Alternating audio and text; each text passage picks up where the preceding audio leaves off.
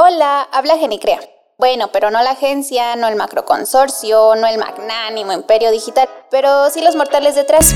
Un equipo de inconformes con ganas de compartirte opiniones tecnológicas, marqueteras o simplemente de la vida, nuestras o de uno que otro invitado, pero en un plan más relax. Para convivir, para aprender y, ¿por qué no?, también para pensar. Así que ponte cómodo que esto empieza ya. Hola, hola, hola, hola, hola. Habla Jenny Crea en este episodio número 23. Ya, María. Ya el 23. Número 23. Eh, de este lado ya conocen la voz. Hello, hello. María, nuestra líder de marketing, y yo, Juan Luis, líder de producto y gestión. Estamos aquí para platicarles dos temas principales que se van a ir ramificando sin darnos cuenta hasta dónde va a llegar. Sí. A escarbar ese. Muchos lo llaman el eh, hoyo de, de ratón de Alicia en el País de las Maravillas, ¿no? Esa metáfora de que entre más escarbes en un tema, más temas surgen, ¿no? Ay, sí. Me pasa todo el tiempo. ¿Sí? Entonces vamos a darle dos temas principales.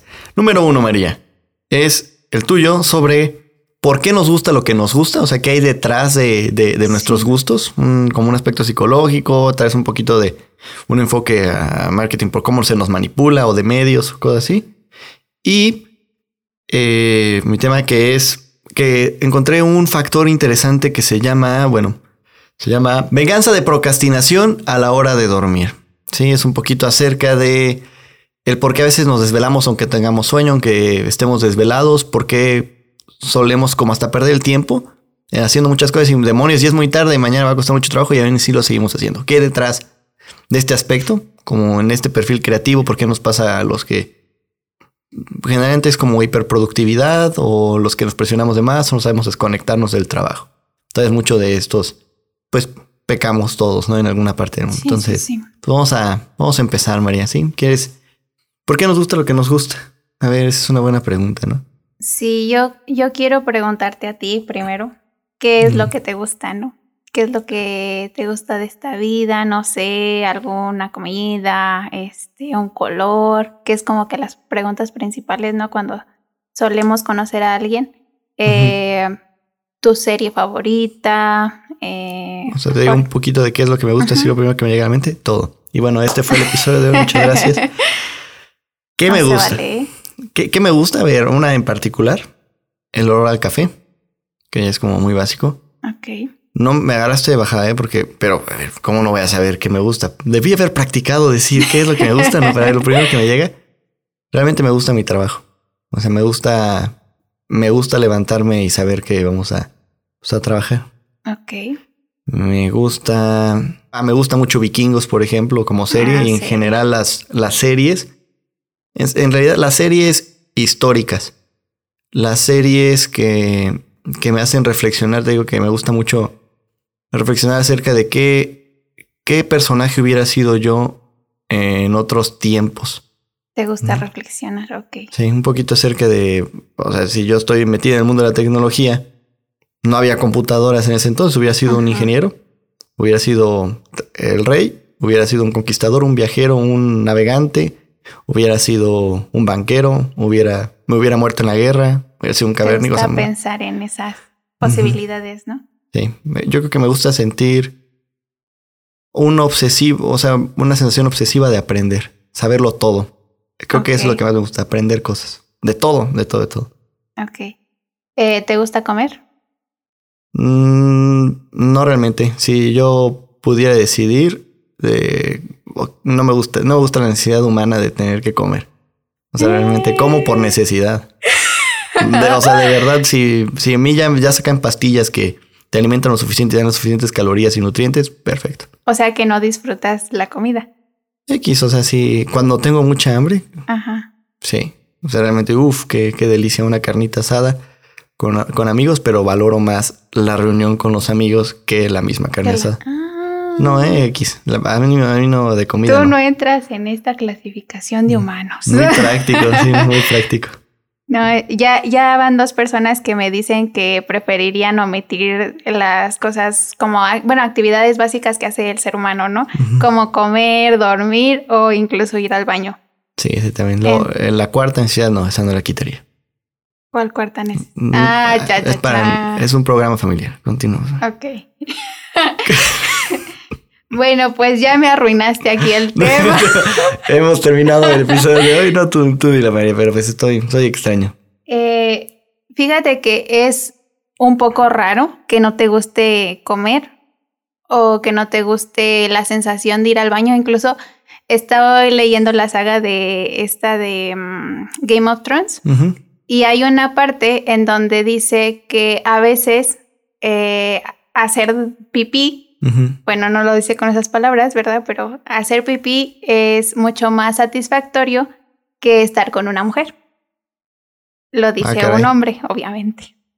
Ah, caray, no, no entro en esa categoría. Pero a ver, vamos, ¿a dónde vamos a ver? A ver, este, resulta que estos gustos... Eh, adquiridos, ¿no? No son adquiridos, son programados. Bueno, a ver. Son, son cosas que nos gustan porque pues la genética y la biología lo, lo requieren, ¿no? O sea, si no nos gustara eh, la relación de tener sexo con otra persona, no nos reproduciríamos, obviamente. Entonces, por eso es placentero, ¿no? No, no nos gustaría eh, comer y entonces nos moriríamos de hambre. Entonces, igual, preservar la, la especie, ¿no? no nos gustaría eh, hacer del baño y entonces nos moriríamos por explotar, ¿no? Porque tenemos todos los desechos dentro de nosotros. Y todo esto se reduce pues a, que son necesarias esas cosas. son mecanismos que la evolución nos ha dado para fomentar que se hagan. Claro, pero entonces, ¿por qué si nos gusta el olor a café? O sea, eso no, ¿qué tiene que ver con la preservación humana, no? Creo que una vez me llegaste a preguntar eso, y sí que sí reflexionamos tras bambalinas dentro de la oficina, así muy loco de el por qué nos gusta lo que nos gusta y que más que el aspecto, o sea, más que el café, es lo que te recuerda del café o cosas así, ¿no? Claro, también. Y, y es que tiene que ver no solamente eh, pues con lo que te recuerda, sino con lo que te han inculcado, también con las creencias, también con el aprendizaje. Tú has dicho, me gusta, una de las cosas que me gusta más es aprender. Pero ¿por qué te gusta aprender? Muy duro, eh, María, la neta, a ver, ¿por qué me gusta aprender? Me gusta sentir que mi tiempo se aprovecha. ¿Por qué? No sé, siento que mi vida es efímera y son tantas las cosas que quiero hacer que no hay suficientes así. Si yo pudiera también invertir todo mi dinero en un futuro, ¿no? Estos magnates que ahorita están invirtiendo en colonizar el espacio, si yo llegara a estar en una posición, ojalá, me gustaría más bien la idea de, de investigar e invertir estas exorbitantes sumas de dinero para vencer la, la, muerte. O sea, o sea, en forma biológica, de Eres de los que se va a criogenizar. Sí, sí, totalmente. si tiene posibilidades, totalmente. Sí, sí, sí.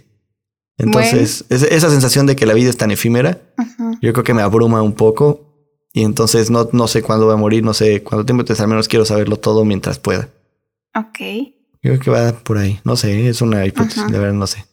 ¿Y eso qué tiene que ver entonces con preservarnos como humanos?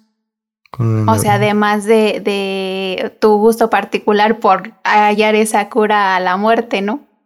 ¿Qué tiene que ver con... O sea, pues, ¿para, para pues qué o por qué seguir aprendiendo más? ¿O porque te gusta simplemente? Porque me gusta. O sea, me gustaría decir la idea de, de, que para poder tener un impacto positivo en la gente y así. Pero por otro lado, pues este buen Richard Dawkins que decía del gen egoísta, que todo, la verdad, todo lo hacemos por nosotros mismos. Y nada así lo maquillamos para decir que es para ayudar al prójimo. Porque, o sea, cuando ayudas al prójimo, o sea, realmente lo haces porque te hace sentir bien a ti.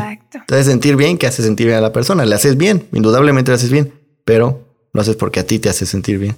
Claro. Entonces, no sé, me gustaría creer eso, pero no lo sé. De las mentiras que nos decimos nosotros mismos para ser mejores. Está interesante, ¿no? O sea, está interesante ponernos a reflexionar sobre estos temas. Y este, aquí viene de la mano, te decía, hay ciertas cosas que nos gustan porque así está predefinido, o sea, porque nos han programado para que nos gusten. No, a lo mejor no literalmente nos, nos han programado, ¿no? Pero la naturaleza, la genética, todo nos ha eh, hecho pues que en nuestros genes se quede grabado eso, ¿no? Mm, pero un, amigo genetista decía eso, este genotipo más ambiente, fenotipo, o sea, cosas que se demuestran. Entonces, entonces sí, o sea, la genética y, hábitos o... Ahora te voy a hacer otra pregunta. ¿Te gusta la cerveza? Amo la cerveza, María. La cerveza me ama a mí también. Entonces estamos. ¿Y desde el primer momento en el que la probaste te gustó? Mi primer cerveza, no, no, no particularmente. Creo que sí platicamos. Primera vez acercamiento con la cerveza fue un trago, no me gustó. Después una cerveza y X. No, no, no realmente. No me acuerdo cuándo fue la primera vez que, que disfruté una cerveza, pero seguramente si escarpo fue seguramente después. No en el momento, sino al día siguiente, tal vez, mira, me cayó muy bien la cerveza, pero porque fue una buena reunión, algo feliz, ¿no? Sí, yo siento que ahí muchos se van a identificar y siento que muchos van a recordar en este momento la primera vez que tomaron la cerveza y van a quedarse como de que, ah, pues no, no me gustaba el sabor, ¿no? La mayoría de las personas a las que les he preguntado esto me han dicho es que no me, no me gustaba el sabor, o sea, realmente no. Pero porque nos gusta entonces, porque es un gusto adquirido. Es como el vino, ¿no? O sea, no hay mucha gente que disfrute del vino y ahí está otra de las cosas Tú lo has dicho cuando has dicho, no recuerdo la última vez que disfruté una cerveza. No, no es de que te guste, sino que la disfrutas. Es otro, es otro ámbito que no es necesario para tu vida, pero lo aprendes a disfrutar, como el café. El café es una bebida amarga. Y se supone que nosotros, o sea, genéticamente y por cosas biológicas de la vida y así, este, nuestros antepasados, los cazadores y recolectores, no solían comer cosas amargas, o sea, detestaban las cosas amargas. ¿Pero por qué? Porque las solían asociar con cosas tóxicas. Entonces, eh, no, no se solía consumir. Pero llegó un momento en el que obviamente empezaron a investigar que a lo mejor, este, ahorita no recuerdo un alimento amargo, pero si lo cocinaban de cierta manera o si lo ponían con ciertas otras cosas, a lo mejor, ajá, o, o simplemente dejaba de ser tóxico, o pasaban situaciones de estas en donde aprendieron a comer alimentos amargos. También fue un gusto adquirido. Que ya después se fue pasando de generación en generación de forma biológica. y qué, loco. Claro, y, y, esto este, se me hizo súper interesante como verlo, porque entonces quiere decir que nuestros gustos no solamente están eh, determinados por nuestra genética, sino también por todo nuestro entorno, ¿no? Por nuestra familia, por lo que aprendemos, por nuestra cultura, por un chorro de cosas, ¿no? Que, que ya hemos hablado cómo nos influyen aquí este, todo ese tipo de, de cosas a, nosotros como humanos. Y eh, también es importante porque será, será que el gobierno o las personas que nos mandan o así nos priven de cosas placenteras, ¿será? Mm, había varios como temas que había ido acerca de eso, ¿no? De mantenernos en un estado como de un estrés constante que sea normalizado. O de... Sí puede ser que te priven de... Una vez platicamos aquí, ¿no? Del gaslighting, ¿no? De la idea de de repente de ser seco así, de repente hacer pequeños premios y luego quitarlos como para que sientas, oye. No, ese es el... Ah, love pumping. ¿Y qué, es gaslighting? Sí, son como que pequeñas mentiras para que tú te las creas. Ah, y empezarte a decir, oye, qué interesante. Sí, son ¿Te acuerdas, María, cuando tiraste ese vaso? Sí. Ándale, así es. No, no, no, pero entonces lo Tú haces gaslighting, Mira. Sí. Aquí David lo demuestra. Qué mañoso soy, ¿eh? De veras, qué mañoso soy. Sí, sí. Pero, o sea, realmente hay algo muy sencillo, ¿no? Eh, ¿Por qué nos prohíben las drogas? Mm, bueno, ahí yo creo que es un tema muy profundo, ¿no? Y aquí creo que un poco sí, oh, híjole, a ver. Primero porque pueden ser adictivas y la gente no puede controlarlas. O sea, es, es un escape sencillo para problemas más complejos que cuestan más trabajo arreglar, ¿no? El bienestar social. También un poquito creo que porque enriquece muchas personas. Entonces, la o sea, algo prohibido, acortas la, la, oferta y la demanda es muchísima, entonces tú controlas los suministros y creas un monopolio, por así decirlo, sintético. Entonces te enriqueces. Pero pues el tema anterior es con ese, ¿no? De, de que es más complicado arreglar el problema. O sea, real, ¿no? La causa del por qué, más bien, por qué usamos, por, por qué la gente usa drogas en general. Pues porque, no sé cómo, cómo escape, porque es más complicado arreglar lo, lo que hay detrás, ¿no? Tal vez. mencionaste la palabra controlar dentro de y mencionaste la... Espera. Dijiste que para el bienestar común también, que vas bien, vas bien, ahí está la, la idea. Entonces también porque nos prohíben, o bueno, porque está esta creencia de que debemos de casarnos y solamente eh, tener relaciones hasta que lleguemos a ese momento, ¿no? Porque se ha dicho tanto de eso. Ese matrimonio, el matrimonio, ¿no? O sea, la idea tal vez por orden, orden social también, ¿no? O sea, estar intercambiando mujeres y hombres causaría como muchos estragos. Yo creo que de las peores cosas que pasan, eh, dicen la humanidad es por pelear por una mujer o o estar siempre en conflicto con el, con el prójimo porque se cambió la mujer o... Yo creo que es eso. O sea, Entonces el placer nos lleva a mm. el caos. El placer nos puede... El exceso de placer puede ser el hedonismo, ¿no? O sea, ahí lo decía bien un mundo feliz. El buen Aldous Huxley, ¿no? La idea de mm, vive ciego. O sea, tal vez la ausencia de placer hace que, que valoremos más las cosas. O sea, si lo normalizaríamos, ¿no? Claro.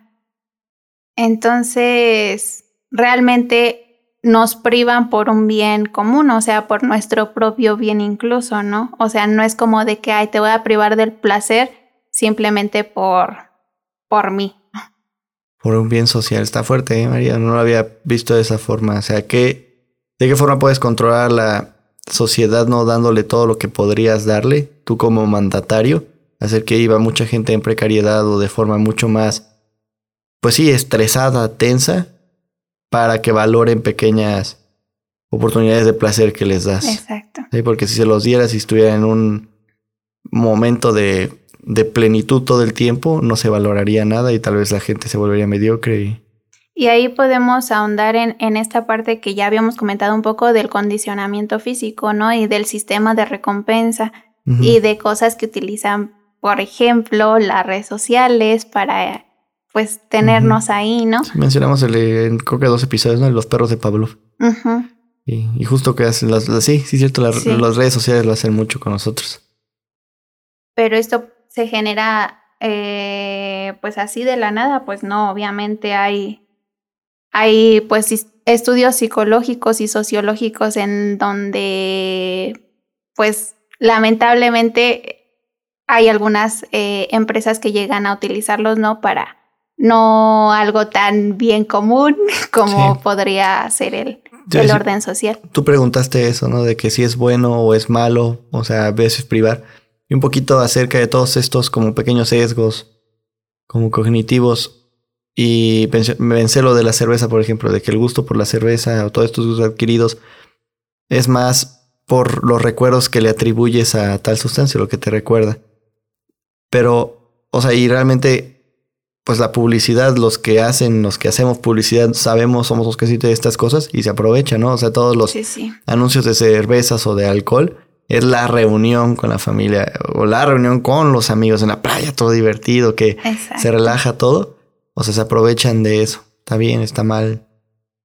Sí, sí, sí. O sea, es un mundo totalmente eh, conectado, ¿no? O sea, muchas veces podrían llegar a pensar, ay, ¿qué tiene que ver el marketing con la psicología? Pues todo, ¿no? De la mano. O sea, ¿qué tiene que ver la antropología con eh, el marketing? Pues todo, porque de ahí viene, ¿no? O sea, al final de cuentas es una ciencia que si no es totalmente enfocada en humanidades, eh, sí tiene que ver con humanos, ¿no? Entonces, por tanto, tienes que conocer como que ciertos aspectos básicos de qué es lo que motiva a la gente a hacer lo que hace. Y ahí, hay una frase que me gusta mucho, que justamente no recordaba, la investigué antes para tenerla fresca, que dice, eh, un hombre puede hacer lo que quiere, pero no querer lo que quiere. Fuck, qué profundo. Sí, qué duro, ¿eh? Uno no decide qué es lo que quiere, ¿no? Porque realmente se te inculcó hasta desde niños. Exacto. Eh, el haberte privado de la mamá o detalles así. Es que yo lo reflexioné mucho con un perrito. Cuando cada vez que tengo un perrito chiquito, de repente, o sea, el trauma que le genera la idea de haberlo dejado a tal edad y que casualmente yo lo guardé en una caja en un baño y tal vez el, el olor peculiar del baño eh, olía a X y ahora eso puede asociarlo con un pequeño trauma. Entonces cada vez algo totalmente mm. ajeno, ahora cada vez que recuerda ese olor se va a acordar de ese sufrimiento o que de repente iba platicando, le enseñó un perrito y ahora un perrito le, este, se cayó se, y ahora le va a tener miedo a las alturas o esos detalles pequeños y ahora el tenerle miedo a las alturas va a hacer que disfrute en las casas de un piso. O sea, detalles como esos pequeñas variables de la vida que son totalmente ajenas a nosotros. Evitar es lo que nos define qué nos gusta y no cosas que están perfectamente ligadas, pero Exacto. están correlacionadas, ¿no? Está interesante y, y no lo decidimos. Exacto. Entonces muchas veces justamente nuestros gustos definen lo que vamos a hacer definen nuestras motivaciones para seguir eh, haciendo algo o para empezar un nuevo proyecto o para cualquier cosa que hagamos, ¿no? Sí, o sea. Es bien, bien, bien interesante eh, ver realmente cómo no estamos eh, siendo del todo libres, ¿no? Hay, hay algo que nos condiciona atrás, no estoy diciendo un ser, no estoy diciendo eh, nada, o sea, simplemente son muchas codificaciones que tenemos detrás de nosotros. Pequeños factores que influyeron muy... Está, pues, está, está fuerte, María. O sea, realmente que... Sí. ¿Qué decidimos realmente nosotros? Demonios, maldita sea, sacar este podcast. ¿Qué es lo que realmente lo tiramos decidimos? todo. No decidimos nada. Muy fuerte, ¿eh? Muy fuerte. Sí. Querer. No decidimos lo que queremos. No podemos elegirlo, ¿no? Qué fuerte, ¿eh? Qué duro. Está interesante. Entonces, ¿por qué hacemos lo que hacemos? Muy fuerte. Muy duro, María. Aquí dejamos aquí a la gente a, reflexionar un poquito. Sí, que piense realmente qué los ha llevado a donde están ahorita. Si sí realmente creen ustedes que son libres, argumentenos por qué en Instagram.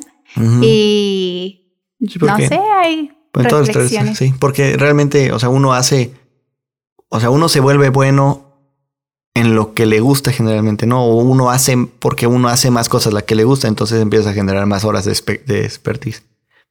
Entonces, hasta esos pequeños factores demuestran tal vez tu éxito o no. Sí, sí. El dedicarte a que tus actividades que te gustan, creo que lo dijo inclusive, no sé si se lo dijeron en una plática a Bill Gates, ¿no? O sea, o se reflexionó acerca de eso. Que cuando Bill Gates estaba en secundaria, empezó a, a meterse a eh, como clases de programación o a estudiar programación de forma ajena a, su escuela, a su currícula, ¿no? Ok. En ese momento, pues el software no era el poderoso software que vemos ahorita, era una industria más. Pero por gusto empezó a meterse en software. Entonces, un poquito la idea de el puro gusto casualmente se acomodó con la idea de que estaba en el boom de la tecnología y, entonces le decían, ¿qué consejos puedes darle a la gente eh, que se ponga a programar? Pues no realmente, ahorita sigue teniendo mucho auge, pero es que hay ahorita personas en secundaria y en preparatoria, y hace poquito que fui a dar una plática con a chavos de preparatoria acerca de eso, me hizo reflexionar mucho. Muchas de tus actividades que estás haciendo ahorita Ah, o sea, es hacer muchas cosas, muchas actividades para que aprendas un poquito de todo, pero las actividades que te gustan, puede que en este momento no sean como remuneradas o evaluadas socialmente, pero la vida se va cambiando y esta cualidad, por ejemplo, de la programación, fue casualmente en el momento en que a él le gustó, no lo hacía por negocio realmente en un futuro cercano, solo le gustaba, se acomodaron las cosas y ahora ese gusto que se transformó en habilidad porque era gusto, en un momento oportuno, hizo, fue una habilidad totalmente lucrativa. Fíjate que lo mismo pasó, le pasó a Ed Calmul, uno de las personas que ya ha hablado mucho de él, eh, iniciadoras de Pixar. Eh, él desde muy pequeño veía pues todos los cortometrajes o, cosas que hacía Disney. Y veía, él relata en, en un libro eh, que él veía cómo dibujaban este, pues cada uno de los fotogramas, se les llama así cada uno de los fotogramas para las caricaturas o las películas o así, y eso lo pasaban en ese entonces en televisión. Él lo veía y le encantaba cómo lo hacían y así, él decía algún día yo quiero llegar a hacer eso, pero él no se sentía tan habilidoso en dibujar. Resulta que pasa el tiempo y eh, resulta que es muy bueno en todos los aspectos informáticos y que tenían que ver con la tecnología de ese entonces. Y entonces desarrolla, eh, pues, bueno, Pixar es prácticamente también software también, una forma de hacer esos dibujos, pero a través de una computadora, ¿no? De hacer los fotogramas, eh, pues, digitales en vez de tener que hacer el dibujo cada vez que, pues sí, vas a hacer un fotograma nuevo. Entonces, eh, es interesante entonces cómo lo que nos gusta nos, nos guía, ¿no? Hacia dónde, hacia dónde vamos. Y uno no lo elige del todo. Claro que puedes medio forzarte, tal vez, hacer un esfuerzo, pero te llega un punto en donde no. Qué, qué fuerte, ¿eh? que realmente decidimos. Sí, sí. Hay un libro también que habla sobre la ley del mínimo esfuerzo que, o sea, yo cuando lo leí al principio, ver lo de la ley del mínimo esfuerzo, yo decía, no voy a leer esto, o sea, jamás lo voy a aplicar. Eh, ¿Cómo que decía? O sea, ¿o por qué no querías aplicarlo? Yo, o sea, por el título. Yo leí el título y yo ¿Suena como mediocre? Ajá. Eh, buscar atajos. Exacto. Y cuando lo leí decía todo lo contrario, o sea, no es buscar atajos, sino que saber realmente en lo que eres bueno y entonces trabajar en ello, ¿no? O, buscar este, pues realmente lo que te gusta y trabajar en ello. A veces, pues le pasó a Ed Calmon, ¿no? En el caso que, te comento. A veces no es que seas tan habilidoso en, en lo que te gusta, pero si trabajas con ello, a lo mejor no es mínimo esfuerzo en cuanto a la habilidad, pero sí mínimo esfuerzo en cuanto a que te guste eso, ¿no? ese pequeño esfuerzo y ya después de que te empieces a volver un poco bueno, ya lo disfrutas. Es fuerte, eso pasaba con programación, la verdad, siempre era bien difícil en un inicio. Horrible, horrible, horrible, un nuevo lenguaje horrible, horrible, hasta que aprendí a que hay que aceptar que es horrible los primeros meses, o sea, aceptarlo va a ser horrible Y, y, así va a ser, pero después de que ya aprendes o dominas un poquito el lenguaje, hasta lo disfrutas, con muchas cosas y también con el ejercicio, ¿no? Los primeros días. Exacto los primeros meses tal vez es horrible, te duele, estás harto, ya no quieres, después empieza a ser el hábito, después te pesa menos, después ya empiezas a generar mejor, más fuerte endorfinas, ya se disfruta más, y de ahí te escalas. Entonces tal vez siempre ese pequeño inicio es el difícil. Es el que duele. Ah, ese bache. María, aquí dejamos mucha buena reflexión para la gente. Un poco ligado acerca, acerca de eso de nuestra, lo que nos gusta hacer, va de la mano con este fenómeno que te digo de, de venganza por procrastinación antes de ir a la cama. Así es. ¿De por qué? Yo creo que a todos nos ha pasado en algún punto, porque a veces nos negamos a irnos a dormir, incluso aunque estemos muy cansados. Fue un día muy pesado, fue un día muy difícil. Estamos ya, estás en la cama, estás cansado y no puedes dormir. Por un lado existe pues nada de que simplemente no puedes dormirte porque sigues teniendo trabajando tu mente o muy activa, ¿no? Pero ya estás haciendo otras cosas o por ejemplo te pones a cocinar o te pones a, a ver videos y ya pasó, chale, ya pasó muchísimo tiempo y aún así dices, ya me tengo que dormir porque mañana me va a costar trabajo levantarme porque mañana no a ser productivo y aún así seguimos y se repite. ¿Por qué? ¿Por qué pasan este tipo de cosas? ¿no? O sea, ¿qué hay detrás de este fenómeno? Y, y lo digo porque va de la mano que me, pasó casualmente esta semana, este miércoles. No es frecuente, la verdad, yo toco la almohada y me duermo, así instantáneamente. Tiendo a desvelarme, pero en ese momento, pum, me duermo. Y hay veces cuando estoy este, abrumado tal vez o por una decisión fuerte o algo que, que esté persiguiendo. A veces cuesta trabajo dormir sin decir, pero me termino durmiendo sin ningún problema, pero me despierta en la madrugada o un pequeño de pesadillas absurdas y bla. Pero la idea de que estás, estás acostado haciendo otras actividades, ya no pensando tal vez en lo del trabajo y no te quieres dormir. Y es eso, procrastinación por venganza.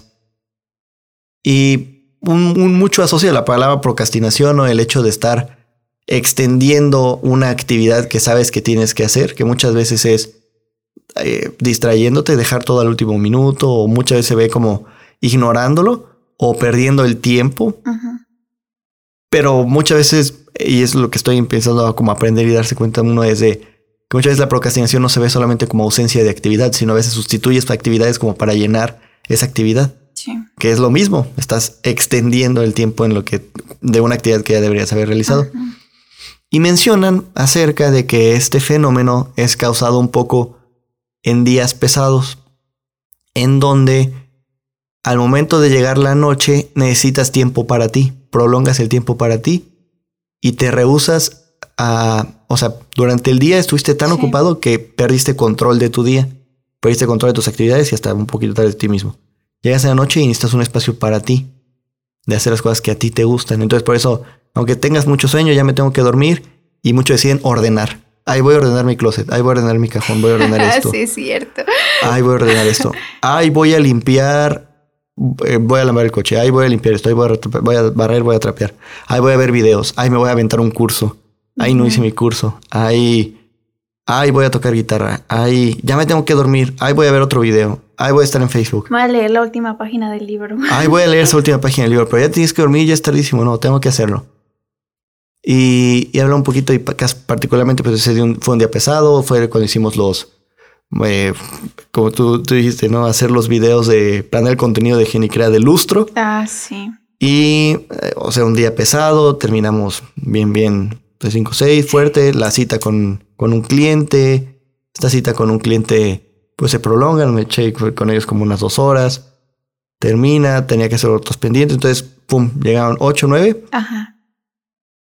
y no- sin darme cuenta, poquito a poquito empecé a hacer cosas y de repente me di cuenta que ya eran las 9, 10, pasó el tiempo rápido, 11, ya tenía sueño, estaba, fue un día pesado, fue un día agitado y aún así quedarme ahí, quedarme ahí. Y descubrí también es otra cosa que platicamos, ¿no? Y TikTok. y pero esa es otra cosa. Ahorita, ahorita platicamos. Pero entonces es eso. Es una búsqueda, una lucha como inconsciente de nosotros de volver a recuperar el control de nuestro día al, ver- al haber tenido un día extremadamente saturado de actividades. Yo creo que lo dijiste bien al principio, ¿no? Cuando te preguntaba también por qué hacías lo que te gustaba y, y que mencionaste eh, que sientes que la vida es efímera y que entonces tienes poco tiempo y hay muchas cosas que aprender, ¿no? Siento que, que va mucho de la mano. A mí me pasa, por ejemplo, que digo, es que tengo que hacer esto y esto y esto y esto porque si no, mañana yo no sé si voy a vivir, ¿no? Y tengo que hacer lo máximo posible hoy. Entonces, eh, a mí me pasa en ese aspecto. Yo también a veces tardo en dormir o simplemente, eh, no sé si a ti te, pa- te pasa, supongo que sí. Yo no puedo tener una siesta en la... Durante pues, en la- no, Sí, no, no. no, no puedo. O sea, yo no me lo permito porque... eh, Es tiempo es- perdido. Exacto, siento que es mi vida perdiéndose, ¿no? Ahí y cuando realmente no es así, o sea, hay que hay que decirlo, necesitamos descanso, el humano necesita descanso, pero mi mente no lo entiende. Muchos decían eso, ¿no? Hay, hay que dejar de ver al, al dormir. A ver, un buen libro, no creo cuál autor, pero Why We Sleep, porque dormimos y acerca de eso, ¿no? De, hay que dejar de ver al dormir como una actividad pasiva. Es una actividad muy activa, ¿no? O sea, el, el dormir no es la ausencia de hacer cosas, sino realmente necesitamos dormir para ser más productivos. Sí. En este ambiente creativo, si tienes la mente, la mentefactura la llaman, ¿no? De que, que realmente se produce por la mente todo lo que nosotros hacemos, resolver problemas. Aspecto creativo Sí. en todo lo que hacemos. Entonces, teniendo la mente cansada, eh, aunque estés ahí, no estás siendo lo mismo productivo que podría ser cuando duermes bien, ¿no? Sí. Muy fuerte, entonces, pues muchas de las cosas que, que, que mencionan un poquito acerca de, de cómo solucionarlo, es dedicar un tiempo para ti. Muchas veces es como qué es lo que prolongas o qué es lo que, que, que extiendes, ¿no? A veces puede ser reuniones con amigos, a veces pueden ser, eh, bueno, y lo digo conmigo mismo porque realmente no, o sea, yo en ese aspecto de tiempo para mí no es tiempo de salir, no tiempo de, es tiempo para mí, míos. Aventarme cursos me hace muy feliz.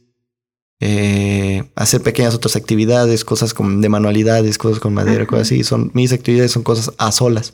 Me gusta a veces en ese aspecto. Yo creo que ligeramente también los introvertidos se pueden como identificar en este aspecto, ¿no? En donde ne- necesitas recargar tus baterías de que te cansaste de estar con gente. Sí. Necesitas tiempo para ti. De hecho, hay un meme de eso, ¿no? Así como de que cuando se me acaba mi ser social y está tú en la fiesta. ¿no? Un poquito también, por ejemplo, lo que te decía de que el café. Yo me di cuenta que cuando estaba, cu- cuando un día que me di cuenta como en secundaria o primaria, en secundaria, creo que en primaria no tomaba café, en secundaria a finales, este, como a final de secundaria yo me daba cuenta que era café soluble, o sea, X, pero aún así Ah. empecé a darme cuenta que un día antes que me desvelaba, al día siguiente mis días eran malos. O sea, malos. O sea, decir, ¿por qué la gente es grosera? ¿Por qué, ¿por qué fue más pesado? ¿Por qué fue más difícil? Y empezaba con, ¿por qué, ¿por qué? ¿Por qué? ¿Por qué? Cuando me desvelaba, o sea, con esa mente como ingenua, ¿no? Sí. ¿Por qué la gente es más grosera? ¿Por qué son más, más fríos todos? O sea, todo lo sentía así. Dormía bien y el día era más bonito. Oye, qué buen día. Empecé a encontrar ese patrón. Me di cuenta que más bien es el hecho de sentirte cansado como tú interpretas al mundo, ¿no? Es totalmente ajeno a ti. Y entonces me empecé a dar cuenta que más bien también yo mismo, al estar cansado, eras más irritable, menos tolerante. Y entonces me di cuenta que con el café realmente se disfrutaba más la vida. Estar bien despierto, bien descansado y hacer más amable. Entonces, si soy amable con ustedes porque estoy cafeinado. Si no, Yo por eso O sea, no soy amable. Ma- María siempre rechaza el café en la mañana. Sí. Todos nos echamos hasta a veces de dos tazas y tú no, María. Y nos tomamos tu porción de café. Pero, o sea, realmente sí lo consideras, o sea, ¿cómo se le llama? Que está correlacionado, o sea, tu- el café con la amabilidad. Sí, 100%. Y bueno, en- a mí en particular, Ajá. y yo creo que sí, pero sí, sí lo noto. Sí lo noto. Me dan ganas, es que con el café me dan ganas de ser sociable. Si no tengo café, no tengo ganas de hablar con nadie y entonces no soy amable. Ok. Y de ahí nace un poquito. Y, de- y decías que si es correlacionado lo, lo del café, híjole, hay un libro buenísimo hacer, le van a ponerlo abajo. eh, el, creo que el sabor del paraíso, los granos del paraíso, algo así, que es Ajá. acerca de cómo el café realmente revolucionó el, al mundo. O sea, es la etapa antes del café y después del café, y lo que decía de que, de que se empezaron a formar estos cafés en donde los intelectuales se reunían a tomar café y la gente empezó a pues a sacarle más producción a sus días. Como también en la revolución industrial fue un gran factor para que la gente pudiera trabajar tanto. Ajá. O sea, el café sí cambió al mundo Sí, totalmente. pues totalmente. Eso y la coca con aspirina. Una Coca-Cola con aspirina. Sí, muy fuerte. Entonces, ya para concluir, María, eso de TikTok que me reflexionó mucho. Nosotros usamos TikTok. Vayan a seguir a Crea en TikTok. Y estaba yo mucho en choque acerca de, de, de esa idea de que pues TikTok, hicimos videos también de YouTube.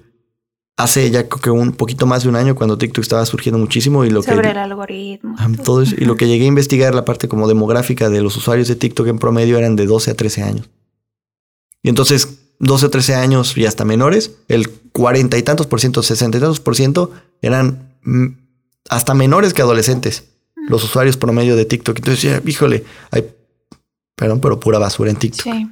Pura, puro relleno así horrible. Y, en- o sea, tenía ya esa idea.